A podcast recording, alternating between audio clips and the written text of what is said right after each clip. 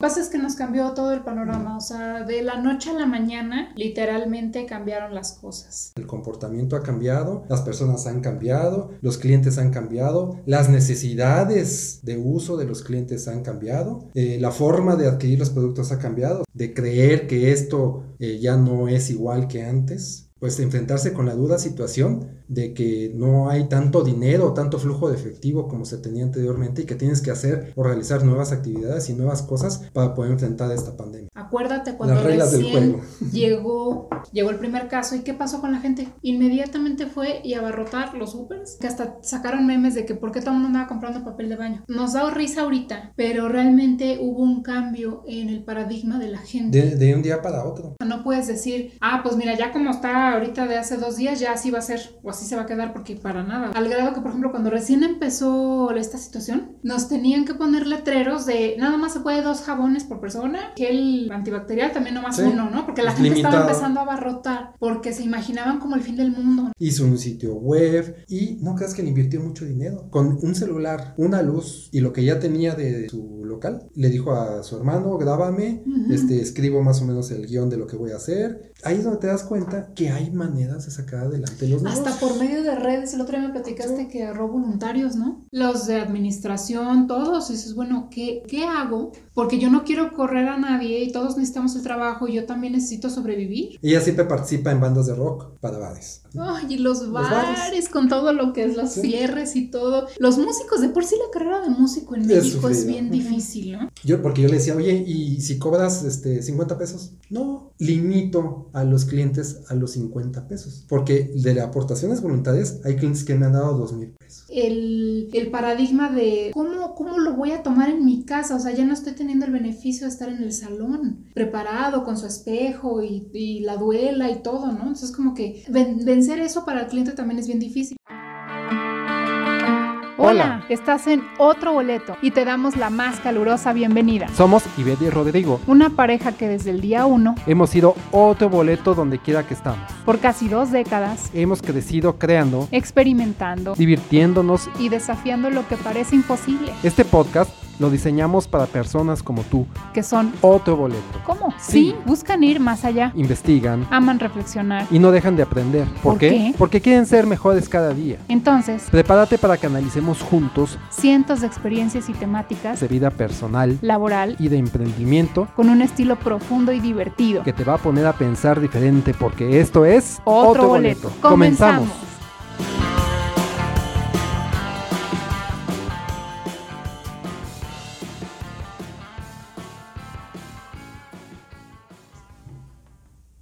Hola, ¿qué tal amigos? Bienvenidos. Somos Ivette y Rodrigo. Y vamos a dar comienzo a este episodio, no sin antes invitarte a que nos sigas en nuestras redes sociales. Claro que sí, acuérdate que te esperamos en nuestra página otroboletopodcast.com, donde puedes encontrar los botones para que accedas a nuestro podcast, ya sea en audio o en video como te guste más. En audio nos puedes encontrar en tu plataforma favorita, la que tengas instalada en tu teléfono, en tu computadora. Búscanos como otro boleto podcast. En YouTube también nos encuentras como otro boleto podcast. El símbolo principal va a ser nuestro logo azul con amarillo que ya conoces. Y también estamos en redes sociales. Acuérdate en Facebook, Twitter e Instagram. Nos buscas también como otro boleto podcast. Ahí nos vemos.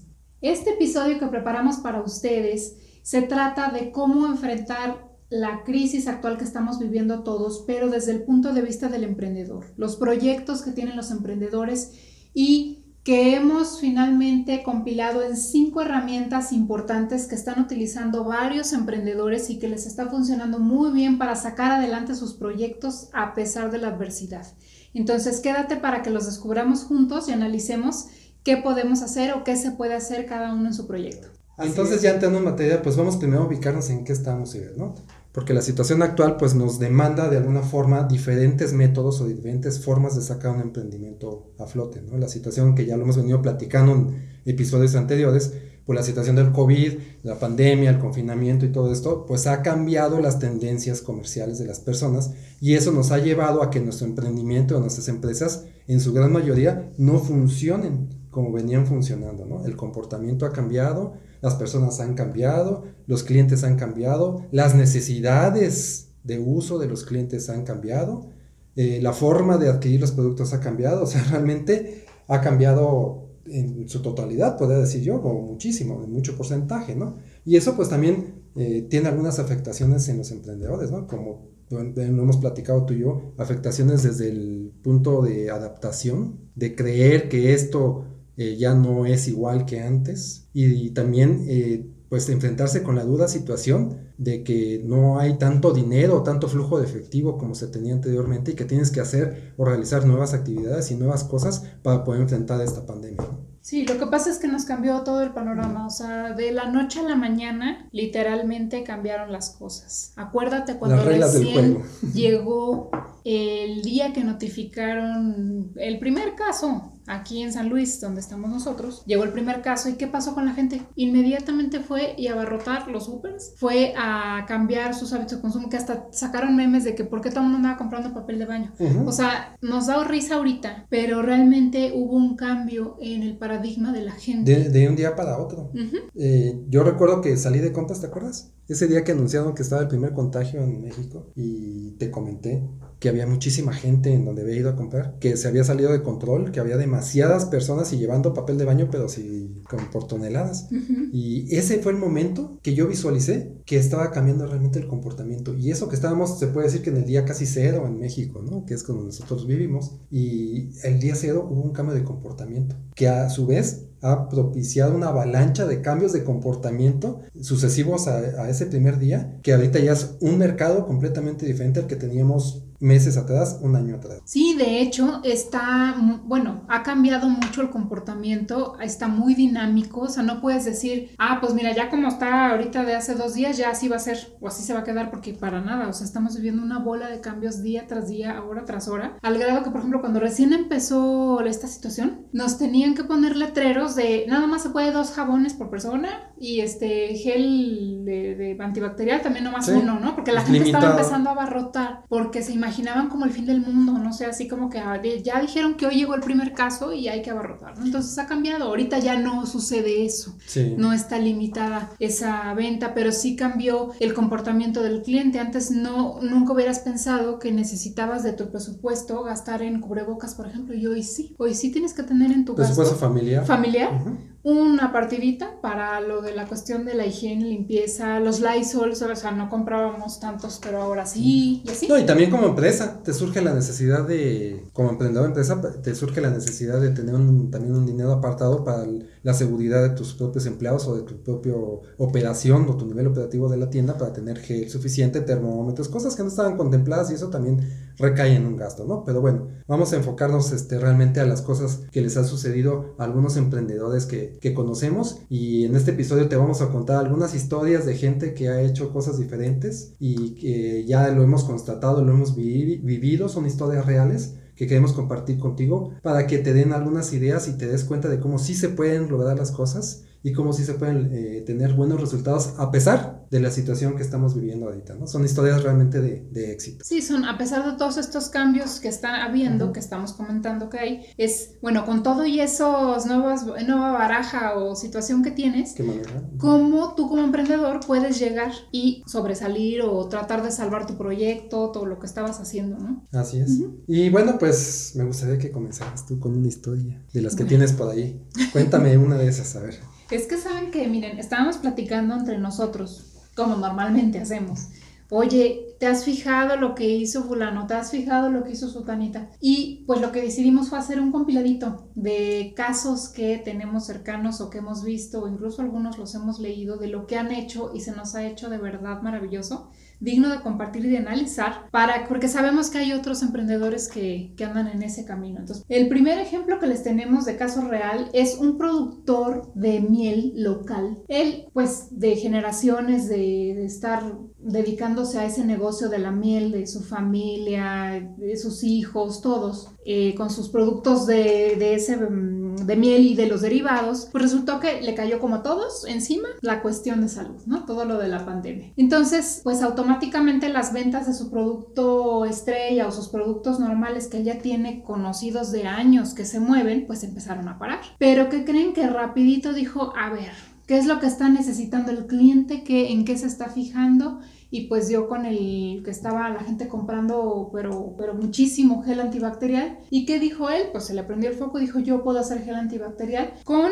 propóleo, que es antiviral, y este con miel, ¿no? Así es. Entonces... Para evitar la resequedad, que es lo que nos explicó a él, porque nos dio una explicación ahí de, de para qué dan las cosas, ¿no? Claro, se puso a producir gel antibacterial en bastante, en tamaños grandes como para quien quisiera comprar como por mayoreo y también para el menudeo, pequeños botes de, de, miel, ¿no? Entonces, por ejemplo, ahí es algo de lo que vivimos que recién, recién pegó la pandemia, él tomó acción sobre de eso y cambió un poco la oferta o bastante la oferta que tenía y se movió, se movilizó, empezó a moverlo por canales de mm, venta en línea. Sí, de hecho, pues él se movía normalmente en eventos como exposiciones y eventos locales de ventas. Tiene un local, pero realmente el fuerte de su venta era de esa manera. Y pues con la pandemia no había esos eventos y él tuvo que abrir nuevos canales ¿no? de venta, de acercamiento al, cliente. Utilizó redes sociales, eh, utilizó también los, los conocidos cercanos, porque también tiene una red de conocidos bastante importante y también la utilizó de esa manera. Pero al final sacó su nuevo producto y fue la persona que más rápido reaccionó de los que yo en lo personal vi. Sí, y empezó a vender y vendía y vendía, que dices, la mayoría estaba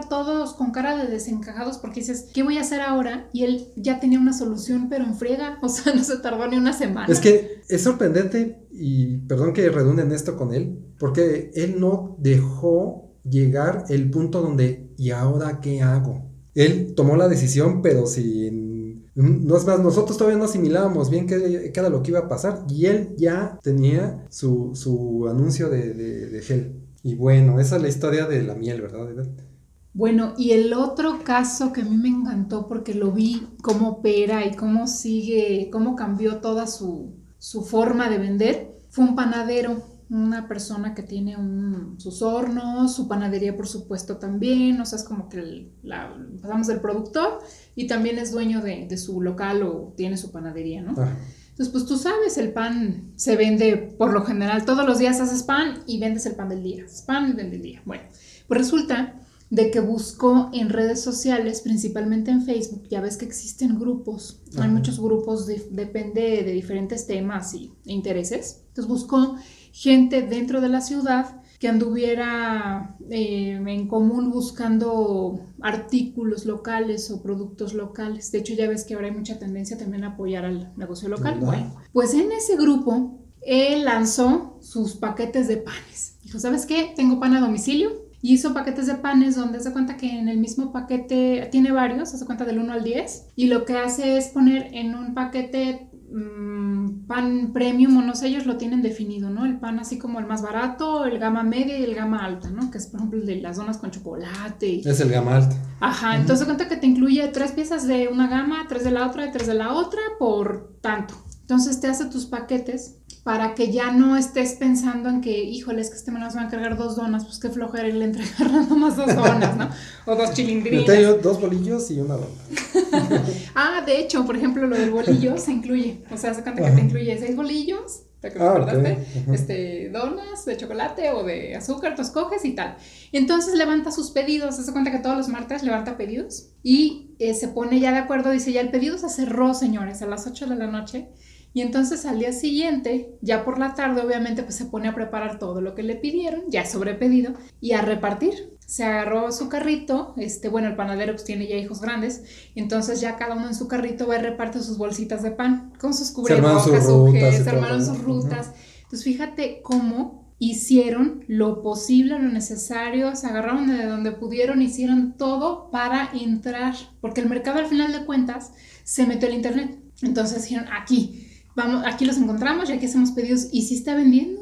Tiene cantidad de comentarios, de veras que me dio mucho gusto. Ese es, por ejemplo, el otro caso que digo, wow, rompió todo paradigma. Dijo, pues yo vendo pan por internet, a ver cómo le hago, pero vendo pan. Sí, sí, sí. Es que te digo, hay que salir adelante, ¿no? Y es un, ejemplo bien, bien claro de, de cómo salir adelante. Pues mira, yo te tengo otra historia. Yo te tengo una historia de, muchos a lo mejor no lo saben, bueno, no tienen por qué saberlo, que tenemos mucho contacto con artesanos porque tenemos eventos artesanales, entonces conocemos más o menos ese, ese rubro de las artesanías y de los emprendedores que son artesanos, de pequeños, muy pequeños emprendedores, ¿no? Y tenemos artesanos que se encontraron con la la cuestión de que pues la gente no estaba comprando moda. Ya tenemos un artesano que se dedica a bordar, son bordados, bordados oaxaqueños, y eh, no, ya no podía salir de su lugar de residencia porque no había eventos fuera de su lugar de residencia. Ellos tienen que viajar para poder vender porque donde viven pues no son novedad, ¿no? Entonces tienen que salir a donde son novedad. Se le cortan los viajes, se le cortan los eventos, se empieza a tener mucha problemática de, de cómo desplazar sus productos.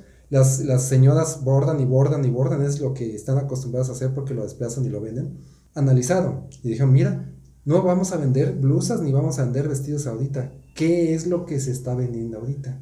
Decidieron vender cubrebocas. Y no solo decidieron vender cubrebocas, sino que decidieron abrir una página, una fanpage en Facebook, empezar a buscar seguidores, empezar a promocionarse. Al principio nadie les hacía caso, pero lo estaban promocionando y promocionando y promocionando hasta que alguien que tenía los medios de comunicación suficientes los medio adoptó y entonces pudo eh, el publicar y con una sola publicación que hicieron en sus redes sociales de una persona que tenía más seguidores, pues empezaron a caer clientes y clientes y clientes y clientes para hacer cubrebocas al grado que ya no tuvieron que salir de su lugar de residencia a vender como lo hacían normalmente de forma tradicional.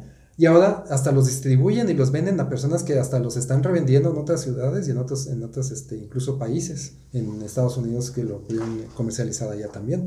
Ese es otro ejemplo de, de adaptabilidad a la situación. ¿no? ¿Quién se le iba a, quién se le iba a ocurrir que un cubo de bocas podía ir bordado y que podía ser un, un elemento de protección, podía convertirse en un elemento de, de moda o en un elemento de, de, que te ayudara a vestirte, a verte mejor y que estuvieras identificado con tus raíces y que se viera padre y que se viera diferente. Y no solo eso, también empezaron a hacer cubrebocas para niños, ¿no? Que ahí lo ejemplificaban con una muñequita, se lo pusieron a la muñequita, no un niño de este un niño de verdad, pero empezaron a diversificar el mercado, al grado que ahorita ya tienen cubrebocas de bordados de distintos lugares, no es nada más de su zona, sino ya tienen bordados de Puebla, ya tienen bordados, empezaron a hacer un centro de distribución de las telas bordadas y de, sobre eso empezaron a confeccionar los cubrebocas y los empezaron a distribuir. Entonces ahí también, si te das cuenta, es otro ejemplo de éxito durante la pandemia y además de personas que estaban muy arraigadas a trabajar de determinada forma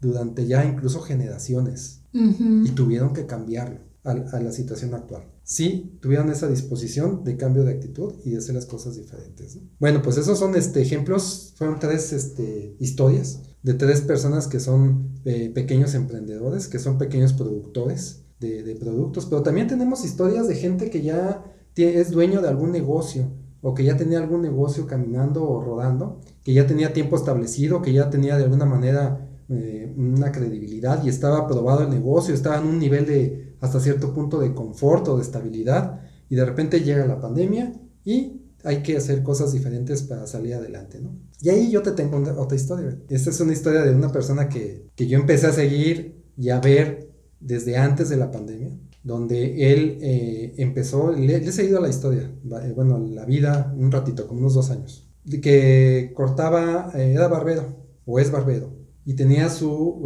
lugar de barbería exclusiva para hombres porque arreglan la barba y cortan el pelo y los cortes modernos esos que son fade out y fade in y todo ese rollo. Y regresó la moda de las barberías, Rodrigo, porque hubo mucho tiempo que no, o sea, hace tiempo nuestros abuelos iban a las barberías a que les recortaran su barba y todo. Después como que se perdieron, quedaron muy pocas, digo, la verdad es que en el tiempo yo me acuerdo que eso no se veía tanto.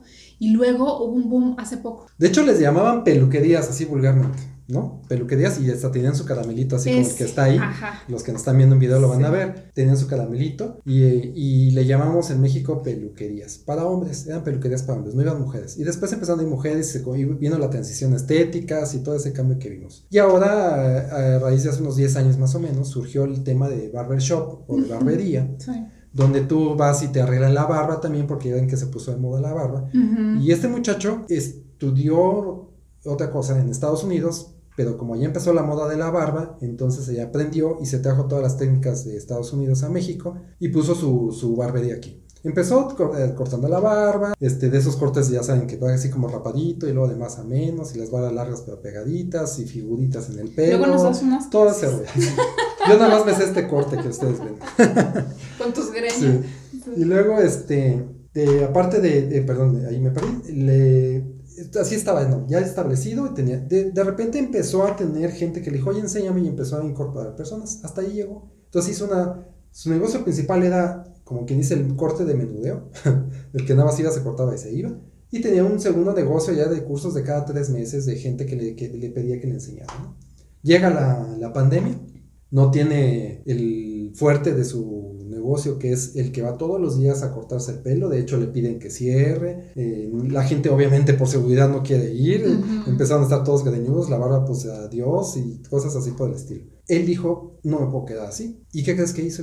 Hizo un curso de cómo cortarte el pelo, primer curso. Y no sé qué, digital, o sea, donde tú te conectabas en línea en vivo era una transmisión donde tú te metías y estabas en la transmisión, le donabas dinero, te metías a esa transmisión y veías cómo hacía las cosas. Y después dijo, pues lo voy a grabar. Y no solamente voy a grabar el curso de cómo cortarte el pelo, sino voy a grabar el curso de qué máquina usar, qué tijeras comprar, qué peines comprar, en dónde comprarlos. Se empezó a hacer el distribuidor de los productos porque le preguntaron qué productos usaba, entonces al grado que él ya hizo sus, sus alianzas y, compró productos para venderlos. Empezó a vender en plataformas de e-commerce, no propias, sino en las plataformas que todos conocemos donde tú puedes ir y vender cosas. Empezó a vender las cosas, todo el mundo que le preguntaba decía, ah, pues métete aquí a este link y ahí te lo vas a vender y te lo envío. Y empezó a desarrollar el negocio al grado que ahorita tiene tienda de, de cortadoras de pelo, tienda de rasuradoras, tienda de, de, de cursos digitales y olvídate, el menudeo, dicho por él, dice el menudeo de que vas tú a la,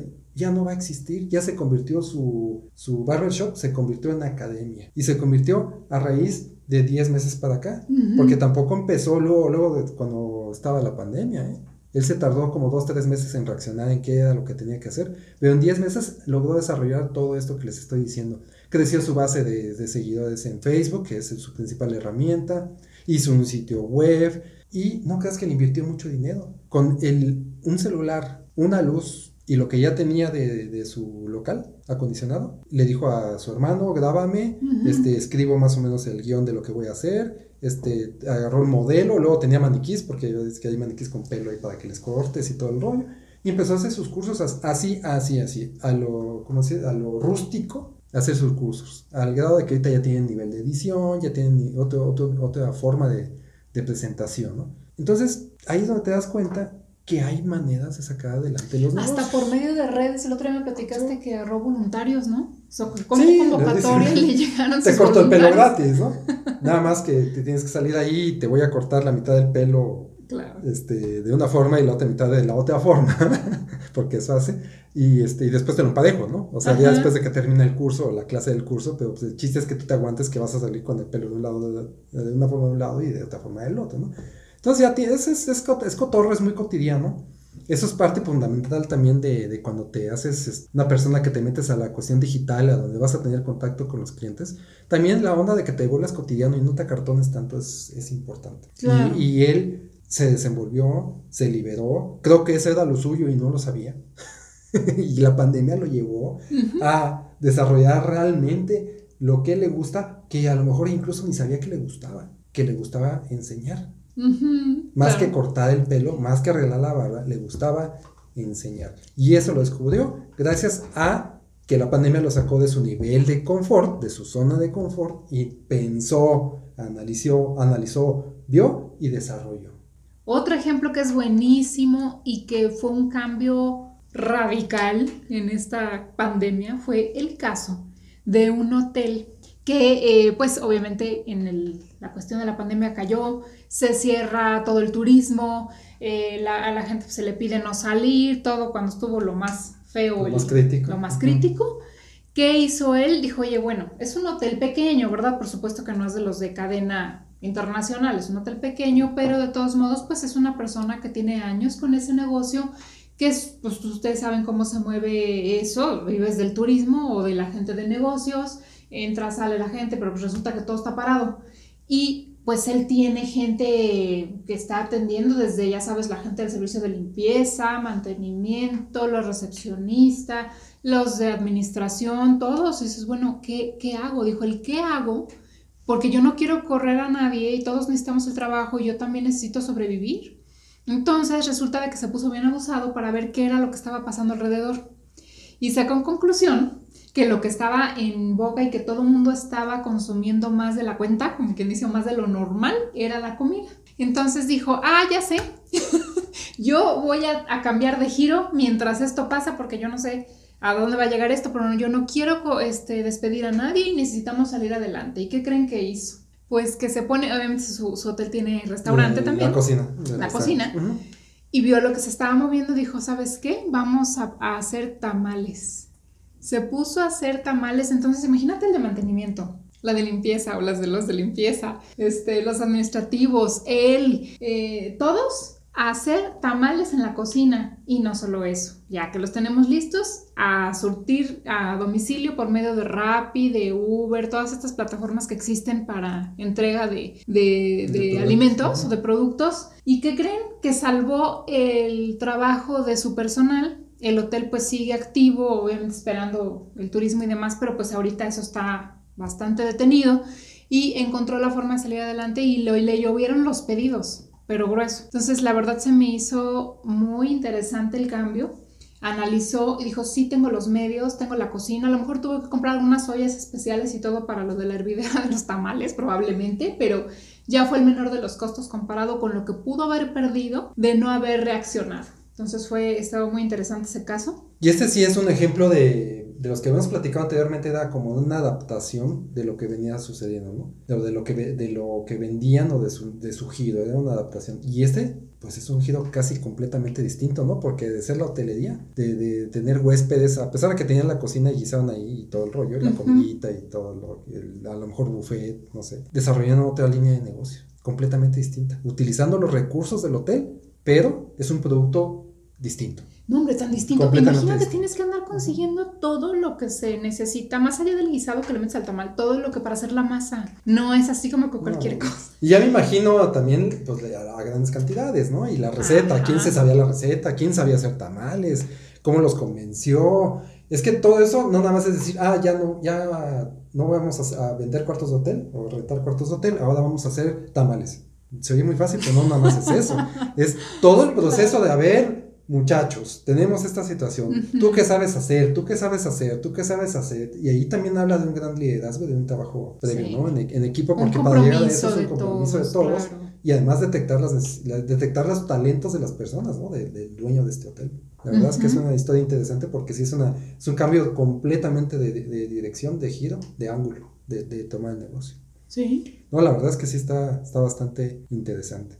Otro caso de éxito en esta situación, pues es algo, es una persona que tenía su tienda de ropa, eh, una boutique, pues como mucha gente, hay muchos emprendedores tienen sus boutiques, algunos dedicados a ciertos sectores, que sí deportivos, que sí de fiesta, que por ejemplo los de fiesta, bueno, también fue un suceso, ¿no? Todo el vestido de fiesta y todo eso, pero bueno, es una boutique de, digamos que de, de ropa casual y pues se viene toda esta situación, ¿no? Entonces, ¿qué hizo? Bueno, tuvo que cerrar sus puertas, pero dijo, yo aquí no me detengo, tengo inventario que se está quedando. El mundo de la moda es muy cambiante por las temporadas, ustedes saben, o sea, lo que se mueve en invierno no se mueve en verano, ni en primavera, ni en otoño. Entonces, tienes que ir moviendo las cosas. No te puedes quedar como que, bueno, le cerramos y igual dentro de tres meses ya sale. Es, no. es de ventanas, es de temporadas y de fechas exactas para tener precio normal, descuento y deshacerte de la mercancía. Sí, porque todo es así por ciclos compras programadas. Estacionales. Ajá, entonces, por ejemplo, si llegó la pandemia en marzo, estás hablando de que era primavera o entrando primavera,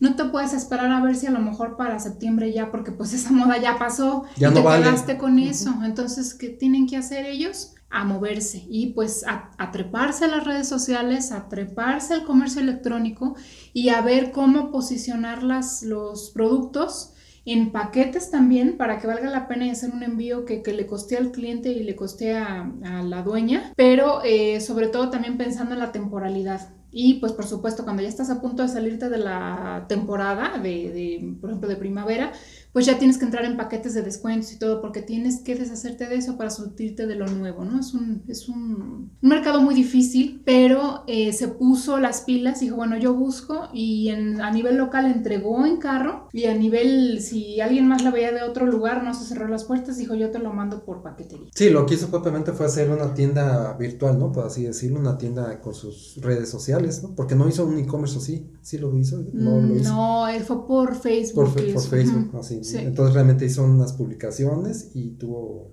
éxito y hasta la fecha sigue teniendo éxito porque es una persona que conocemos directamente nosotros, no es algo que nos contaron y leímos en un artículo, es una persona que tenemos cercana y sigue vendiendo y pues lo platicamos ayer, ¿no? Está creciendo por lo que vemos está creciendo porque ya hasta tiene gente que, le está ayudando a, repartir, ya, ya se quitó de las plataformas y todo, y entregada ella en, distintos puntos, sino que ya lo, está entregando a, domicilio con personas a las que les está dando empleo, que también es otra de las cosas. Sí, como ya la conocían, ya conocían la calidad de producto que maneja ya de ahí partió para poder vender virtualmente, porque también si dices, bueno, a alguien que se le ocurra de la nada sacar ventas así virtuales, es muy difícil la confianza del cliente porque dice, bueno, ¿y tú quién eres? Ella ya era alguien en ese aspecto y lo que hizo nada más fue potencializarlo virtualmente. La gente que no la conoce, ¿qué crees que pasa? Hay un boca en boca entre las personas y dicen, no, es que yo la conozco y sí surte y su ropa es buena y sí dura y tal, tal, tal. Entonces de ahí se empiezan a agregar más personas. Entonces creció una red de contactos enorme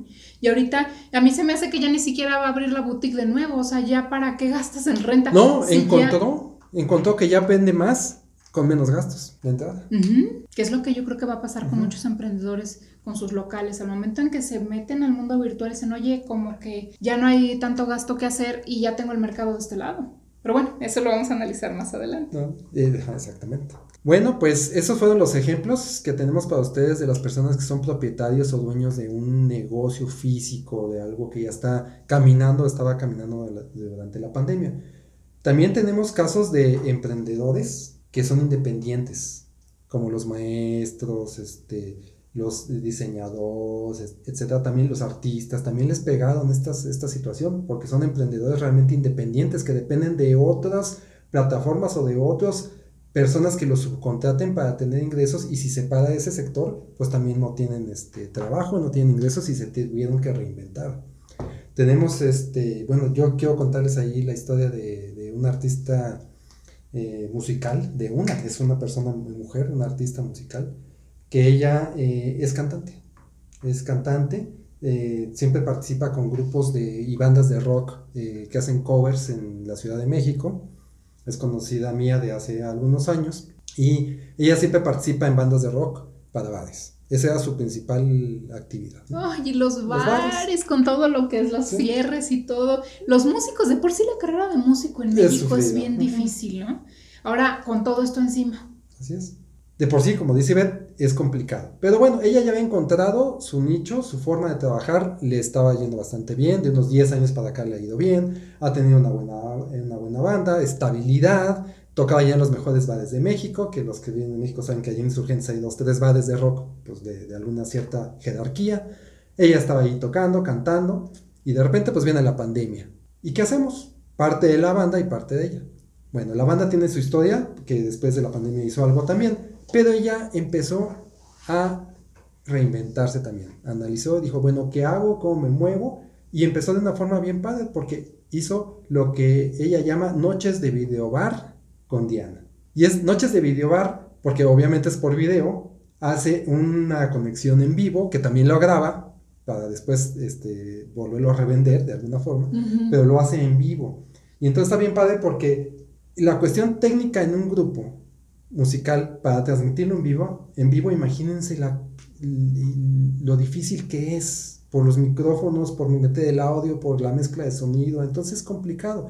Entonces dijo, vamos a reinventarnos y vamos a hacer una especie de, de, de, desconectado del unplugged que le llaman en, Estados Unidos, en donde es una guitarra con guitarrista, otra guitarra, una segunda guitarra que es la guitarra baja y ella cantando. Y haciendo adaptaciones de esos covers en versión balada, en versión tranquila, entonces lo llamó de video bar, y entonces ella ahí mismo se sirve de sus dos, tres este, tequilas o una cerveza, entonces le dice a los de que están interactuando por el otro lado, este, tómense, sírvanse su copita, tómensela aquí conmigo, escuchémonos, empieza a decirles que le, que le comenten ahí abajo qué canciones quiere y hace la votación, entonces ella va, va complaciendo al público por medio de sus comentarios y todo el rollo, y eh, tiene transmisiones en vivo de determinado día de la semana, cada 15 días, eh, le va moviendo, ¿no? Pero el tema ahí es que ni siquiera te cobra, sino te dice es una aportación voluntaria. Wow. Te pone su número de tarjeta, sea, muy sencillo, ¿no? Uh sea transferencia o vete al,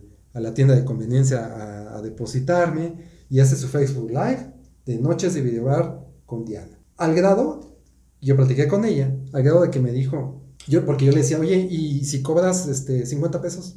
No, limito a los clientes a los 50 pesos. Porque de aportaciones voluntarias hay clientes que me han dado 2 mil pesos. Si yo le digo que 50, pues nada más me va a dar 50 y los otros me dan 50. Hay gente que me da 10 pesos, hay gente que me da 15, hay gente que no me da nada. Pero hay 3, 4, 5 que me dan 2, 3 mil, 5 mil pesos. Entonces de ahí, pues me hacen la noche. Y tiene razón, por eso se quedó lo de aportación voluntaria, que ese es otro de, los, de las mm, como ideas de, de, romper el paradigma de que igual y si lo, lo, lo pido voluntariamente, me va mejor, ¿no? Y así no, no le estoy pendiendo al cliente una tarifa. Hay cliente que no puede pagar mucho y, y da lo que puede, y el que sí puede pagar mucho, y pues te da más. Entonces es como que proporcional el asunto. Y además yo creo que ya se va a quedar, ¿eh? No creo que vaya a regresar a... O sea, sí va a regresar seguramente a los bares en algún momento dado, pero estas noches seguramente lo va a estar haciendo, porque aparte captas un mercado que no está en la Ciudad de México. Tú estabas acostumbrado a que si tú querías verla cantar o verlos cantar a ellos, había que ir. Había que ir. ¿Sí? O que alguien grabara un videíto ahí lo subiera a las redes y tú como que lo pudieras ver ahí más o menos. Sí. Aquí ya no, aquí ya lo puedes ver. Entonces tú le aportas tu dinerito, no tienes que viajar, tienes la música aquí en, tu computadora. Es, si bien no está en vivo directo, pero sí está en vivo aquí, puedes interactuar, te echas ahí tu, tu copita si es que tomas y de alguna manera te la pasas bien, ¿sí? sin necesidad de viajar. Entonces se van a quedar las dos cosas. Son negocios que llegaron para quedarse. sí. Un caso similar, el caso de un maestro de yoga. Yo vi que pues con todo este cierre de actividades que hubo, tuvo que dejar cerrado su salón de yoga. Y los que van a yoga saben muy bien que es una cuestión de posturas, hay que estar aprendiendo, porque pues igual y te puedes lastimar, hay que tiene que tener una una instrucción, ajá, y aparte pues una teoría al respecto, ¿no? Es una conexión entre el maestro y sus alumnos. Entonces, bueno, pues resulta que cierran y ya no puede hacer eso. Entonces, ¿qué hizo? De entrada, lo primerito que hizo fue hacer eh, conexiones en vivo. Conexiones en vivo. Ya ves que ahora tenemos en las redes, tanto en Facebook como en YouTube y en otras, la posibilidad de transmitir en vivo. Entonces, lo que hizo fue decirle a sus clientas o clientes, ¿sabes qué? Nos vamos a ver a tal hora, todos los lunes, para la para clase de yoga. ¿Y sabes qué hizo? No las cobró. Digo, a diferencia, tú cuando vas a un salón, pues ya sabes que hay que pagar una mensualidad o por clase. En este caso no las cobró. ¿Por qué? Porque él sabía o pensó, dijo, si yo cobro, pues nadie va a venir. O sea, de entrada hay que vencer el, paradigma de, de cómo, cómo lo voy a tomar en mi casa. O sea, ya no estoy teniendo el beneficio de estar en el salón preparado con su espejo y, la duela y todo, ¿no? Entonces como que ah, vencer eso para el cliente también es bien difícil. Entonces, ¿qué dijo? Abrió las puertas, dijo, es gratis, es en vivo y se conectó ahí. Yo empecé a ver que se conectaban muy pocos. Y al término de uno, dos, tres meses ya tenía conectados 30, 40, 50 personas. Después de eso empezó a manejar ya a niveles más avanzados con cierto costo, ya con horario y todo, pero lo que hizo primero para jalar a los clientes fue hacer las conexiones en vivo y platicaba con ellos, ¿cómo están? Ya vi que se conectaron, o sea, empezó a hacer conexión aunque no estaban físicamente en el mismo lugar. Entonces estuvo muy interesante porque pudo lograr hacer la conexión que les digo, que es una conexión directa con el alumno, porque hay que concentrarse, necesitas encontrar un punto de relajación. Yo nunca he tomado esas clases, pero sí he visto cómo son o cómo se, se, mueven o bajo qué sistema se mueve eso. Entonces sí es bien difícil que dices, ¿cómo le hago? O sea, en una pantalla y luego tú como maestro dices, ok, tengo que pararme frente de una cámara, no tengo a nadie, ¿no? O sea, yo sé que ahí los veo, a lo mejor si te conectas por Zoom, por ejemplo, algunos que lo hagan por Zoom, pues ahí te veo unas caritas por ahí, pero pues la verdad es que no es lo mismo. No, sí es complicado. Pero mencionaste algo muy importante que yo considero que fue el éxito de ese negocio, que fue no cobró al principio gratis. Porque eso lo que hace es crear o fabricar nuevos clientes, eh, adquirir nuevos clientes. ¿Quién iba a pensar en tomar clases de yoga? Además, mucho cliente que nunca había tomado clases de yoga, supongo, porque la pandemia te despertó el interés en muchas cosas y dijo, gente, pues voy a tomar clases de yoga, pero como que no quiero gastar porque no sé si me va a gustar o no sé, no es lo mismo, en el caso de los que ya iban, no, no va a ser lo mismo ir al salón que tomarlo en línea, entonces, pues gratis, gratis cualquier cosa. Entonces, al hacerlo gratis, pues estás creando una base de, seguidores, ¿no? Estás creando una base de gente que después te puede dar dividendos, como fue, el caso de esta persona, ¿no? Que al grado que llegó a, ya a tener clases en horarios específicos online y pues ya, ya, ya cobraba, ¿no?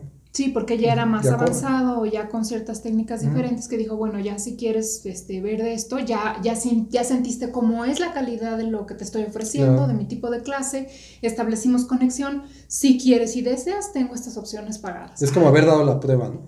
Ándale, sí, pues sí, así es ahora las cosas, sobre todo porque estás bajo una interfaz virtual que pues no hay la cercanía que tú quisieras o que, o que requiere la, el tipo de instrucción que vas a dar. Entonces vences esa barrerita. Entonces estuvo muy interesante ese cambio también con él.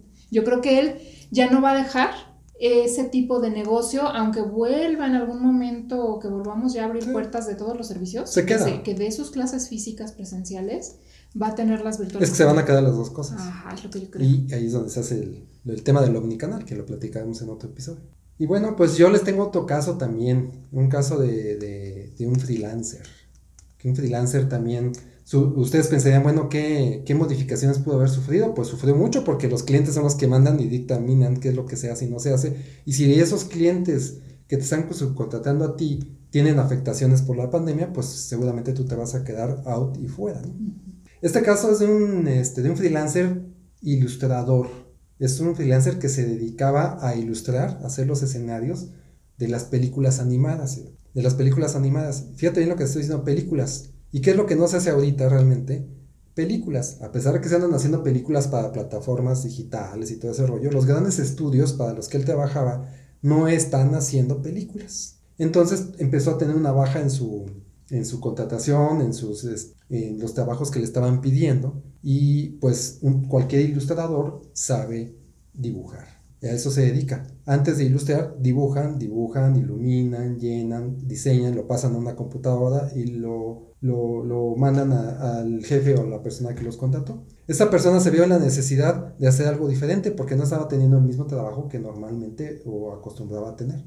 Entonces lo que hizo fue ver una necesidad que tenían las personas en la pandemia, que era ocuparse en algo o utilizar el tiempo que tenían en algún hobby, como ya lo platicamos en un episodio anterior, en algún hobby que tenían por ahí escondido. Y resulta que uno de los hobbies más escondidos por ahí que tienen las personas es el saber dibujar o el saber crear para poder después pintar. Hay muchas personas que se interesan en eso.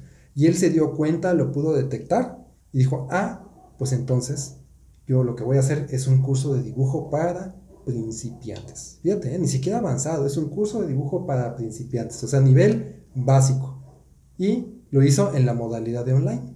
Empezó a venderlo con sus conocidos, con amigos que eran maestros de las escuelas de arte para, los alumnos que ellos tenían. Y empezó a hacerlo en vivo. Es decir, te conectas a tal hora por la plataforma Zoom y entonces aquí te voy enseñando y, y te voy llevando de la mano y, tú lo vas haciendo y también me das un dinero de donativo también, fíjate bien, no empezó cobrando dinero, uh, diciéndole una cuota fija, pues, sino por medio de donativos, casi casi es deposítale lo que quieras. Después se, hizo y se, ya se inventó un curso más en forma, un curso, pues le podemos decir híbrido, ¿no? Donde tienes eh, clases grabadas, donde tú ves, eh, las ves en el momento que tú quieres, y compras el material que te están eh, diciendo que compres, los colores que él te sugiere. Y entonces después de que ya tienes todo ese material previsto, ya te vas a una clase presencial en, medio electrónico, online, y tienes cuatro o cinco horarios disponibles en una semana para que tú puedas escoger el que más te acomode. O sea, no es solamente una sola clase de determinado horario, que si no la puedes ver, pues ya no la viste, no, tienes cuatro o cinco opciones de días para escoger en donde tú te puedes conectar y entonces ahí en la clase presencial puedes hacer tus preguntas, sacar tus dudas y sobre la clase presencial vas haciendo un proyecto ya en forma. Es decir, tú sales de esa clase presencial habiendo dibujado algo ya bien hecho, porque te va llevando de la mano en esa clase presencial. Y así sucesivamente, o sea, son clases en, eh, grabadas, clases en las que tú ves este, a la hora que tú gustas, descargables, y después te conectas nuevamente para darle seguimiento a eso que tú viste ya en tus videos y salgas con el nuevo aprendizaje. y ha tenido un gran éxito, al grado que ya de ser ilustrador ya es maestro. ya, ya olvídate la ilustración, a pesar de que ya empieza a ver algo de trabajo y todo eso, ya está lo que venimos platicando, ya está compaginando la situación de el trabajo anterior que tenía, que se está medio regresando a esa normalidad, con el nuevo trabajo, ya no lo deja, ni lo va a dejar, porque ya encontró ese nicho también de mercado que eh, lo sacó de la problemática de la pandemia, que incluso dicho en sus palabras, me dijo, me está yendo mejor que como me iba antes. Fíjate. Con esto. Claro. Imagínate ahora que está regresando a hacer lo que hacía anteriormente, más esto, y ya está empezando a desarrollar, ya, ya tiene el curso, ya está desarrollando el curso de nivel intermedio de dibujo, y luego va a desarrollar el curso de acuarela, y luego va a desarrollar el curso de digitalización de dibujos, y, así se va a ir, y se va a ir, y se va a ir. ¿Cuántos cursos no va a poder desarrollar para tenerlos en línea?